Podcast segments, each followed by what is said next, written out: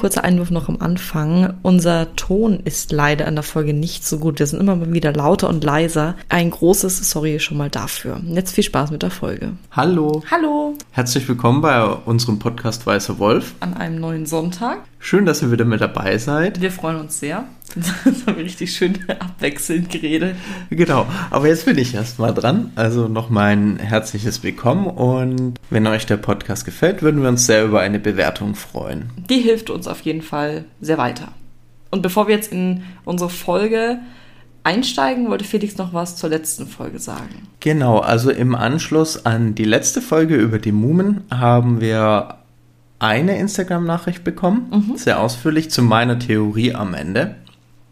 Und Sag doch erstmal, welche Theorie du hattest. Genau, also meine Theorie war ja, dass der Story Arc in der zweiten Staffel mit diesem Dämon im Wald äh, oder dass der daher kommt, dass wir in Witcher 3 die Hexe die, im Wald meinst du? Genau, äh, diese drei Mumen im Wald haben, also auch diese drei Hexen im Wald und dass das damit zusammenhängt. Und im Zusammenhang damit haben wir eine super coole Instagram-Nachricht bekommen, dass eben für oder die Basis in wahrscheinlich beiden Bereichen oder sowohl als auch die Sage rund um Baba Yaga ist.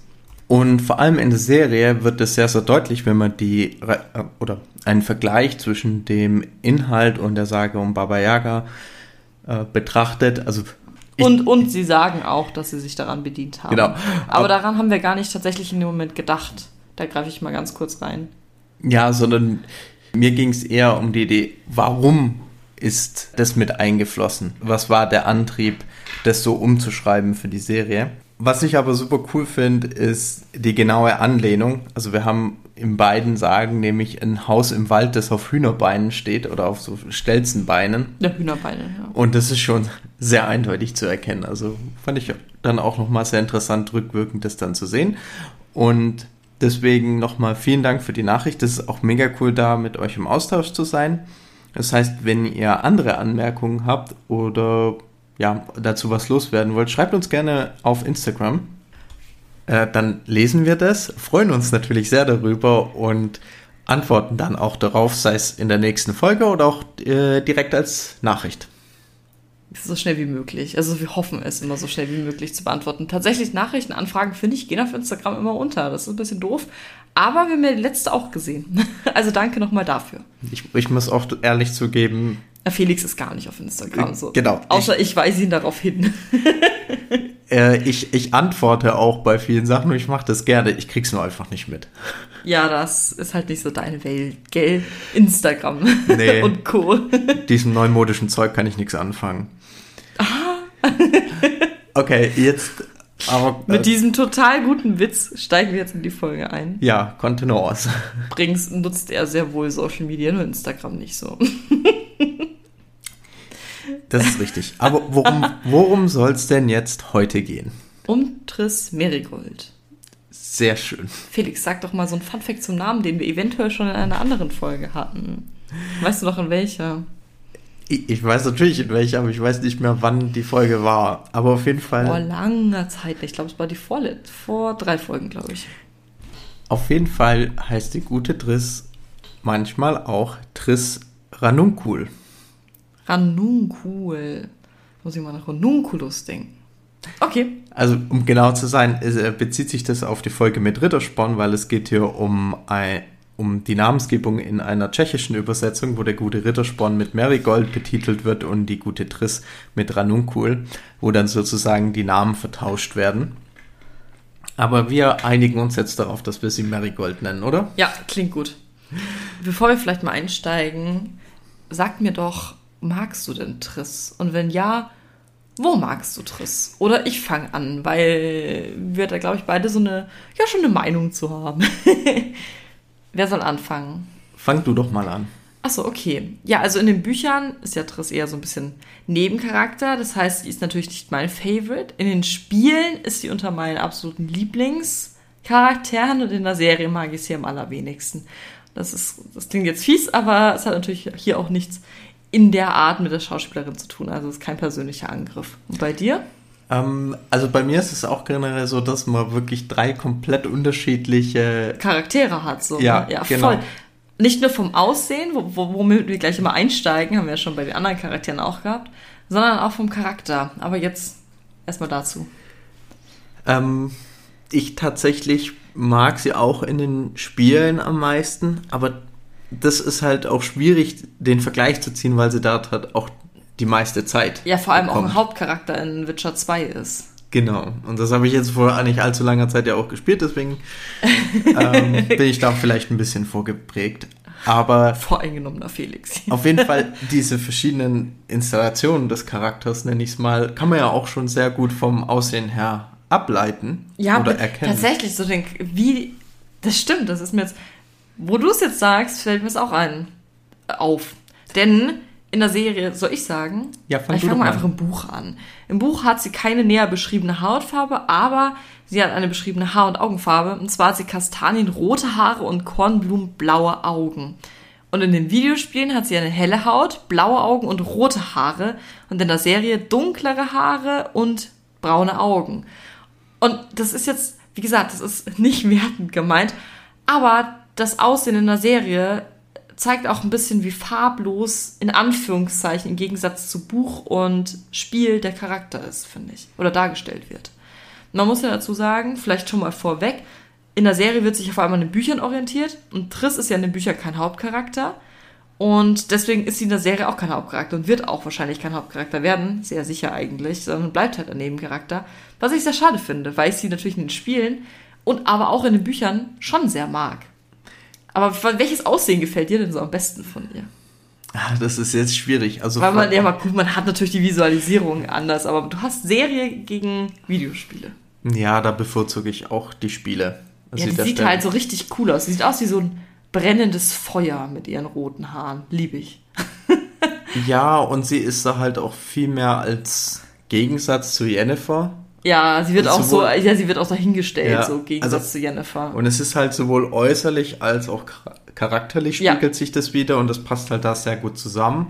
Die Kühle und das Gegenteil. so Genau. ungefähr. Die, die kühle und die emotionale ein bisschen. Ja. Und ja, also das ist meine persönliche Lieblingsdarstellung, weil es halt auch sehr gut in die Gesamtkomposition passt. Das stimmt.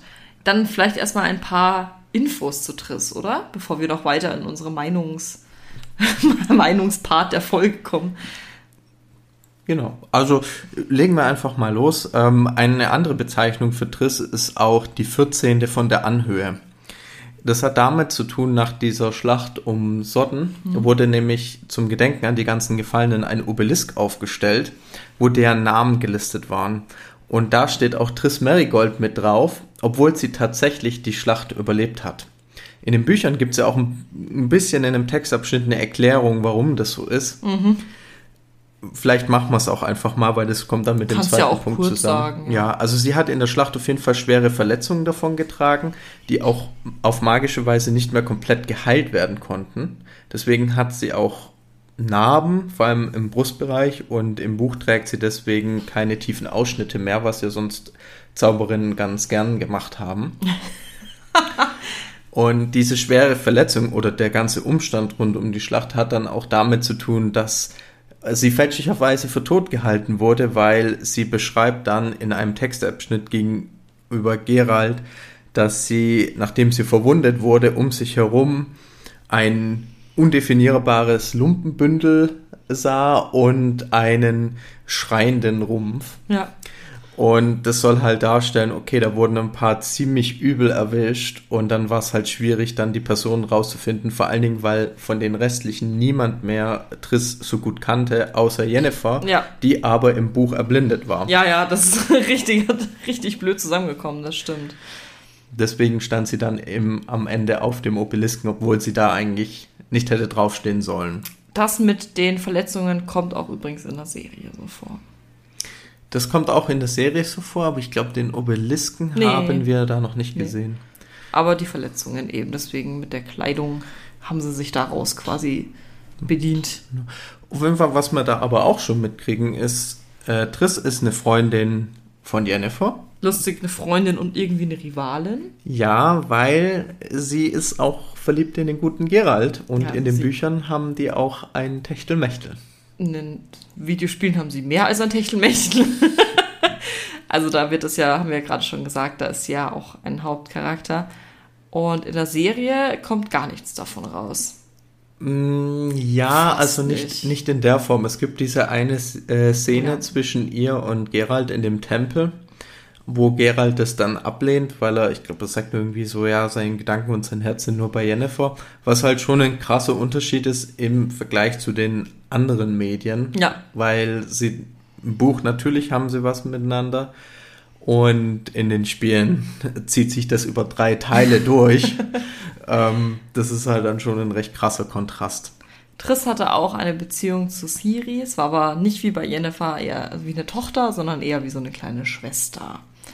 Ähm, hatte auf jeden Fall in diesem ganzen Gerald, Siri, Jennifer Dreieck auch eine Stellung. So kann man es, glaube ich, ganz gut sagen. Und sie gehört zusammen mit Kira Metz und wie spricht man ihn aus? Fershart? Dem König, königlichen Stab von König Foltest an. Den kennen wir ja auch. Genau, also ähm, so vielleicht zu ihren magischen Fähigkeiten. Sie wird eher als eine erfahrene Heilerin dargestellt, also weniger als die mächtige Zauberin, wie jetzt im Vergleich Ja, zu Yennefer, Kämpferin, ja. sondern eher, eher auf der heilenden Seite. Das kommt in der Serie auch sehr stark zum Tragen. Das stimmt. Wir erinnern uns, die Striege ist eine Folge, wo die beiden sehr viel miteinander zu tun haben. Man muss auch dazu sagen, das ist so ein Ding, das weiß ich jetzt tatsächlich gar nicht mehr, ob das in den Büchern auch vorkommt.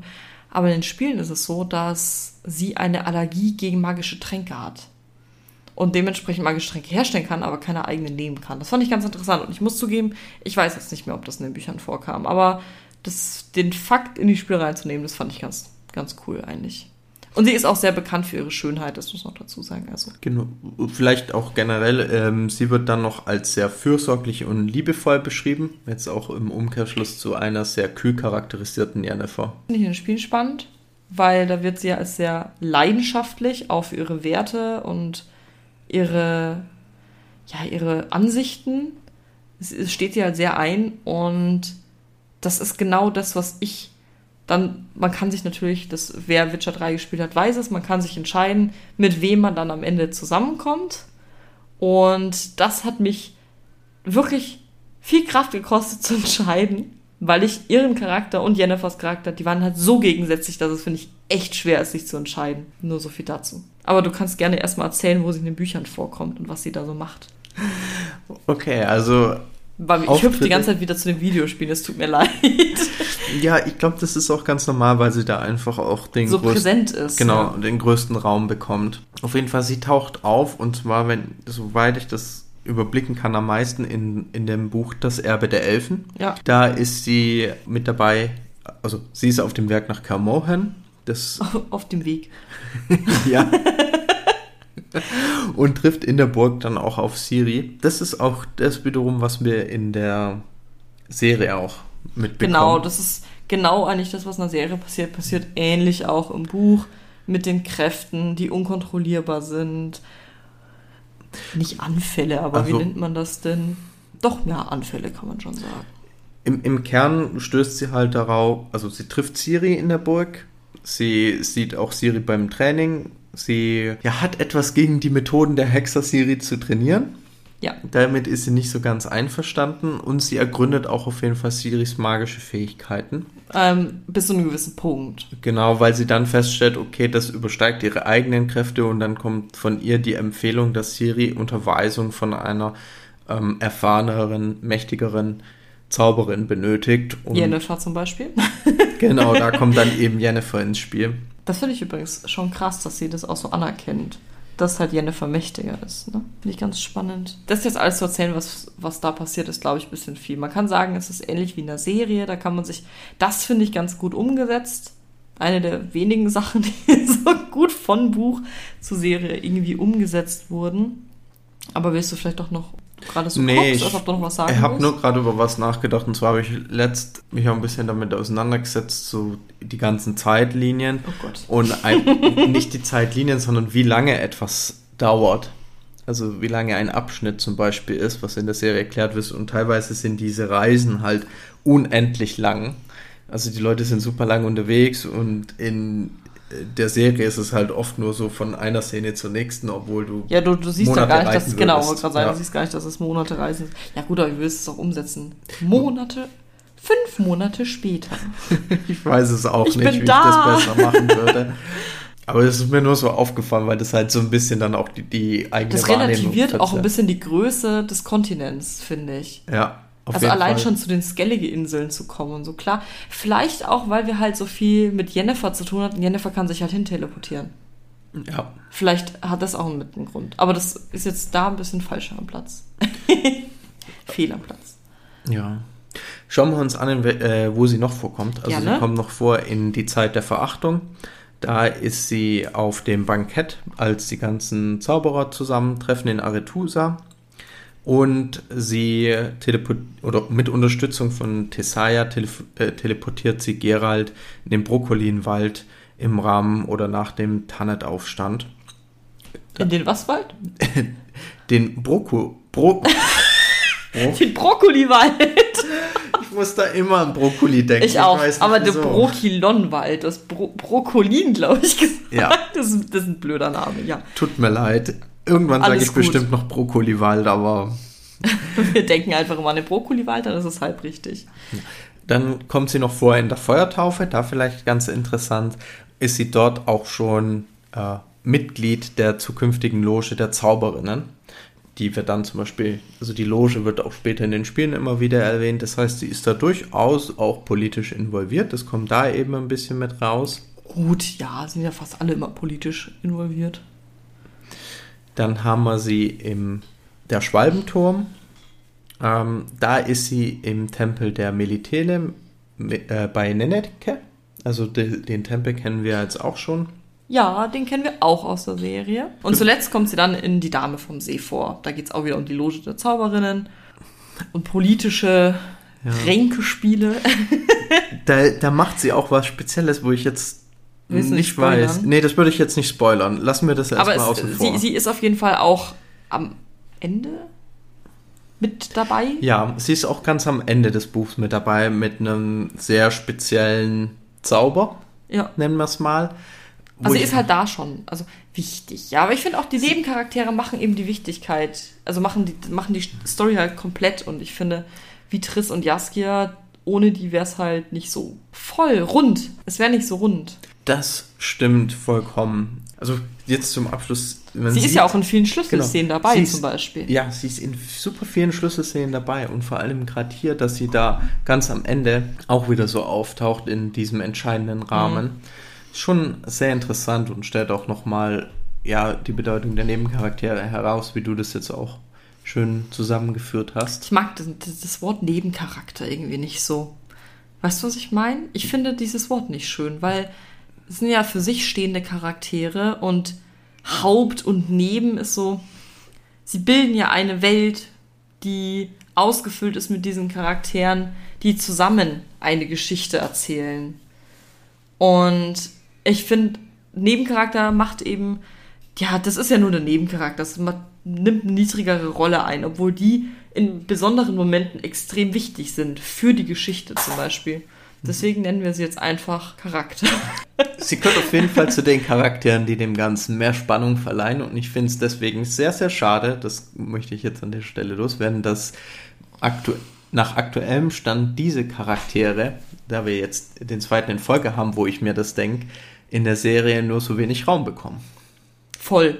Du merkst einfach, wo der Fokus der Serie liegt. liegt. Und ich finde die Nebencharaktere so spannend. Jetzt habe ich schon wieder Nebencharakter gesagt. Das kriegst du nicht mehr Nee, das raus. kriege ich nicht raus.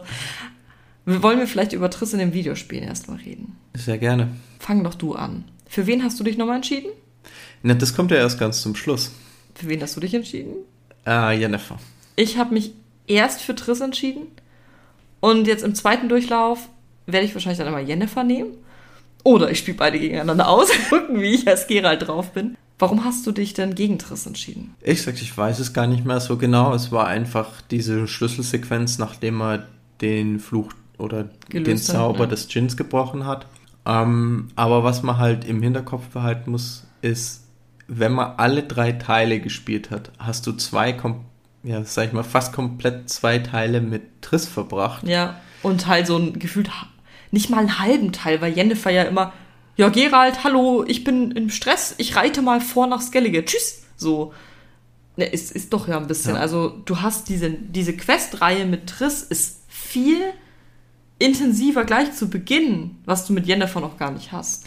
Also was man auf jeden Fall merkt, finde ich, ist, dass die Autoren bei CD Projekt, ähm, da hatte jemand ein Fable für Triss. Ja, da hatte jemand ein großes Fable für Triss und ich verstehe es auch.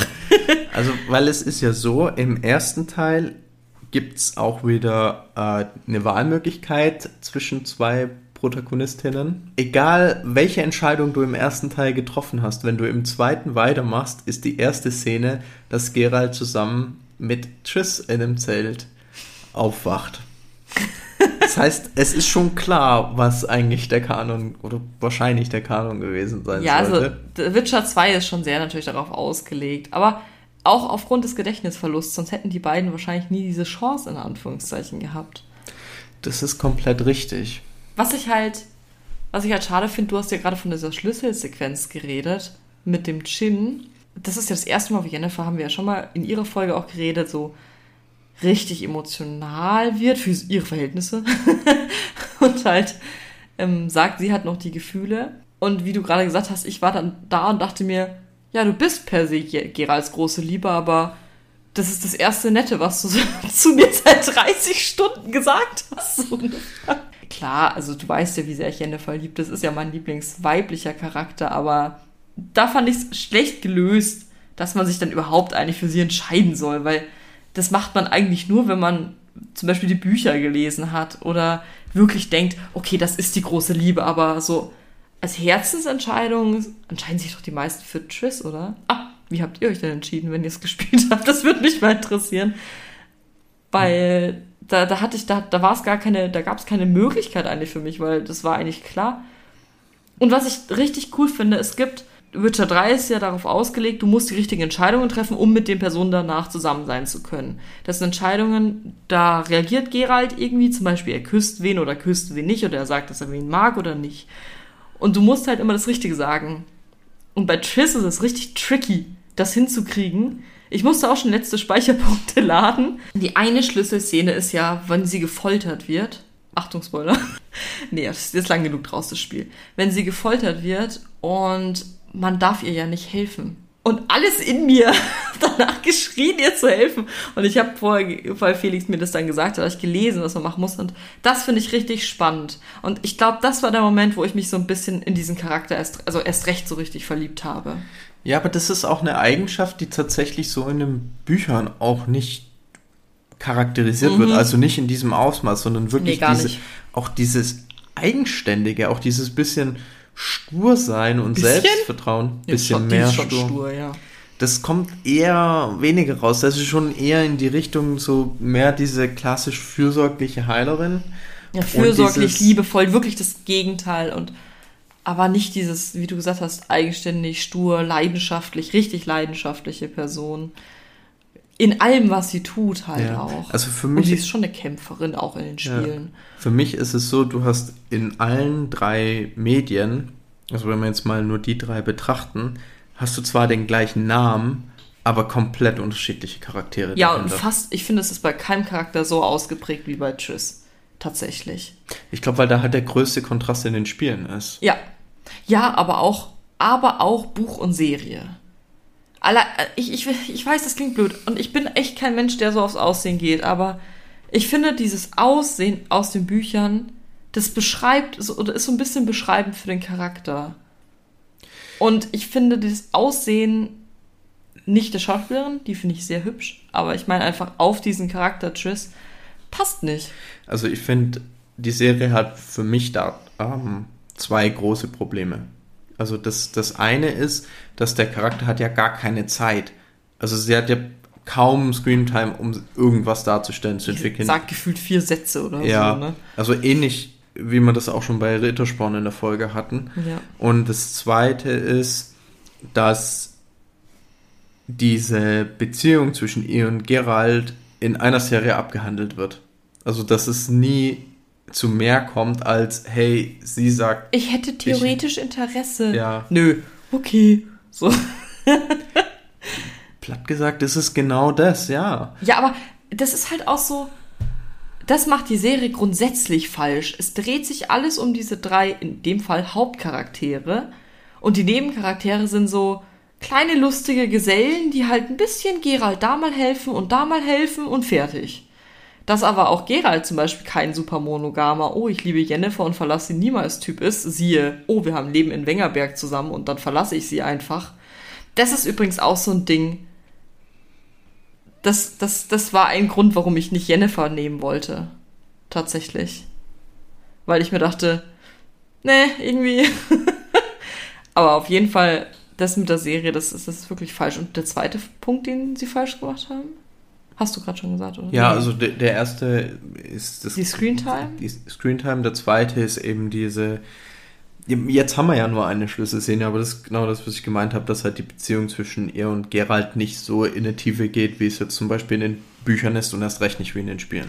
Und nicht nur zwischen ihr und Gerald. Zwischen ihr und Jennifer gibt es nichts. Außer eine, also eine Szene, wo es ein bisschen so, du bist an mir vorbeigelaufen, fertig. So, aber da ist keine Freundschaft. Das ist genau das Ding. Die Serie schafft es nicht, Freundschaft zu transportieren. Weder zwischen Gerald noch zu Triss, die sind ja auch gute Freunde, das darf man auch nicht vergessen. Ja, Gerald und Jaskia, Jen und äh, Triss. Aber hier ist wieder, das ist das gleiche Problem, was ich schon so oft immer wieder erwähne. Keine Zeit, sie Keine rushen Zeit. durch, ja? ja. Aber du kannst ja auch theoretisch, ja stimmt, weil ich finde auch die Beziehung zwischen Gerald und Jennifer in der Serie eigentlich relativ unlogisch.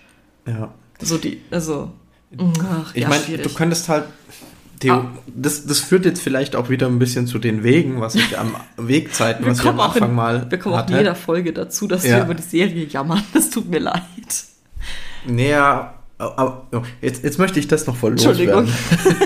Und zwar könnten, wenn du die Wege auch ein bisschen länger nimmst, könnte halt unterwegs auch etwas passieren, was bestimmte Sachen darstellen soll. Zum Beispiel eine Beziehung. Ja, oder Freundschaften fördern soll oder stärken oder Genau. man auseinanderbricht oder sowas. Aber so ist es eben. Also, wir Also- nehmen es auch so hin, wie es ist, aber wer den Charakter Triss nicht kennenlernen will, aber eine gute Installation äh, von ihr äh, kennenlernen möchte, dem empfehle ich Witcher 2 und Witcher 3 zu spielen. Ja. Aber auch in den Büchern ist sie schön porträtiert. Also, ich finde halt, ja, die Bücher sind halt ein schönes Gesamtwerk aus diesen verschiedenen Charakteren, die zusammen ein Leben in diesem Kontinent haben. Das schafft die Serie nicht. Und die Spiele sind natürlich da, um Triss einfach ja, so ein bisschen zu vergöttern. Ja, aber die Spiele führen das halt gedanklich eher fort, als ich die Adaption bei der Serie fühle. ja, ja, klar. Klar. Und warum ich Witcher 1 rauslasse, ist einfach, das ist technisch mittlerweile so alt. Okay, ihr könnt's machen, wer sich, äh, wer es will, gerne go for it. Aber ich empfehle, wenn einsteigen, dann tatsächlich ab Teil 2, weil im Endeffekt das Ergebnis von Teil 1 ist eh praktisch irrelevant. Deswegen kann man auch mit Teil 2 einsteigen und der ist technisch dann schon noch auf ein bisschen angenehmerem Niveau. Das stimmt. Da kann ich dir uneingeschränkt zustimmen. Willst du noch was zu Triss sagen? Wir haben ja jetzt wieder mal viel gesagt, oh, das mögen wir, das mögen wir nicht und jetzt nicht so viel Fakten, aber da sie halt im Buch eine kleinere Rolle einnimmt als unsere Gerald Jennifer Charaktere und in der Serie quasi gefühlt meiner Meinung nach nicht vorkommt und der Charakter einfach farblos auch porträtiert ist, muss man leider sagen. Also muss ich meine Meinung nach leider sagen, können wir auf jeden Fall sagen, wenn ihr euch für Triss interessiert, wie viel ich schon gesagt habe, die Videospiele sind eine gute Anlaufstelle, denn da ist einfach der Charakter ausgebaut und ja, ich finde ihn, ich finde ihn sehr schön in allen negativen und positiven Aspekten von ihrem Charakter. Also mir gefällt ihr kompletter Charakter, wie er dargestellt wird. Sie hat halt Sachen, wo du dir einfach denkst, oh, komm schon. Und dann hat sie Sachen, die sind halt so krass cool. Und das finde ich richtig gut. Das mag ich ja genauso bei Jennifer auch. Dieses, das mache ich auch in den Büchern bei Jennifer. Dieses nicht rein positive, nicht rein negative, sondern halt einfach ein, facettenreicher Charakter. Und das ist bei Triss in den Videospielen eben. Ja, da stimme ich voll und ganz zu. Und jetzt ein letzter Appell. Wählt Triss, nicht Jennifer. Nein. Entschuldigung. Ihr sollt das wählen, was, was ihr am besten findet. Ich denke, ich spreche für uns beide, dass uns eure Meinung brennend interessieren würde. Wel was findet ihr am besten? Warte mal, ich wollte eine Sache will ich dann noch danach sagen, aber ja. Ja, also dann mich würde es einfach brennend interessieren. Schreibt super gerne Nachrichten. Ich finde es klasse ich finde das auch richtig die spannendste Frage, so gefühlt. Ja. und ich bin dankbar um jeden neuen Denkanstoß. So, das war's jetzt von mir. Ich bin jetzt still. Wir haben jetzt nur gesagt, wen wir gewählt haben, weil wir ihn mögen. Aber wer denkst du, passt denn eigentlich besser zu Gerald? Also denkst du, oder beziehungsweise, weil das mit Jennifer haben wir schon in ihrer Folge gemacht. Denkst du denn, Tschüss, egal wo, wie sie dargestellt wird, passt zu Gerald? Als wenn es Jennifer nicht gäbe? Ja. Ja.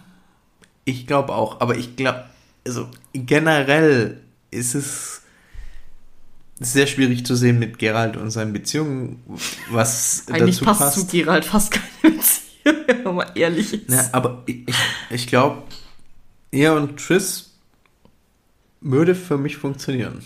Für mich auch. Ich finde sie, diese Sanftheit, glaube ich, gibt ihm auch etwas. Definitiv. Und mit diesen Worten und abschließendem Fazit hören wir jetzt einfach auf. Danke fürs Zuhören. Wir hoffen, euch hat die Folge gefallen. Und Felix würde sich wirklich sehr über eure Meinung freuen. Ich mich aber auch. Und wir hören uns in der nächsten Folge. Einen schönen Sonntag noch. Bis dann. Bis dann. Tschüss.